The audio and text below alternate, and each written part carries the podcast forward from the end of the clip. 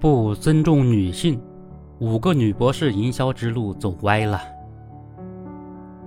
近日，一个名为“五个女博士”的品牌投放了一则电梯广告，引发的争议。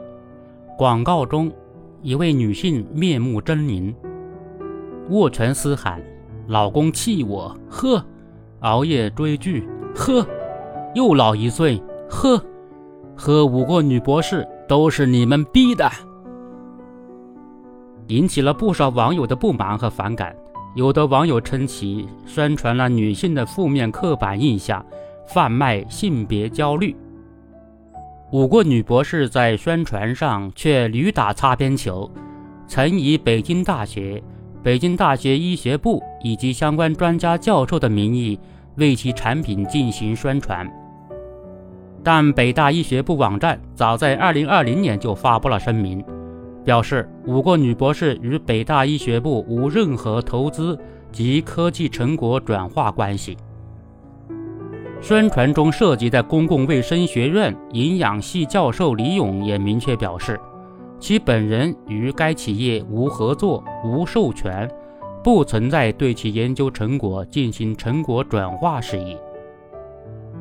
五个女博士目标客户是女性群体，却制造容貌。年龄焦虑，女博士在大众眼里本是智慧、刻苦、理性的学术女性形象。利用当下社会崇尚高学历的心理，这则广告却打着女博士的名头，刻意刻画出焦虑、愤怒、歇斯底里的女性形象，令人不适与厌恶。人都会自然老去，女人的价值也不只是年龄和外貌。过去陈旧落后的社会价值观忽视了女性的个人追求和自我价值的实现，因此，容貌和年龄成了束缚女性的一道枷锁。在对女性的社会追求和价值愈加尊重的今天，公众对在公共场合投放容貌焦虑和年龄焦虑的传媒内容自然更加反感。无论是想靠共鸣吸引客户，还是想通过被骂收割流量。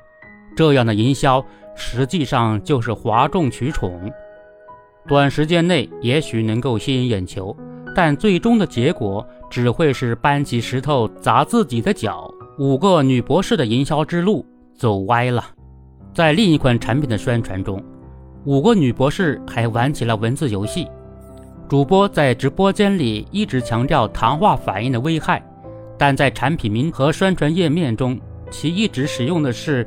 康糖、抗糖，而非抗糖。而市场上关于胶原蛋白肽是智商税的质疑声也是一直不断，相关产品的功效也未有确凿的证据。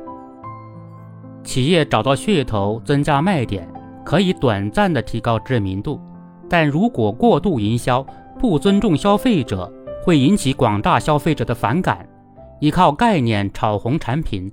引导消费者为未经证实的功效买单，则会降低公众对品牌的信任。打擦边球、玩文字游戏，消费者不会买账。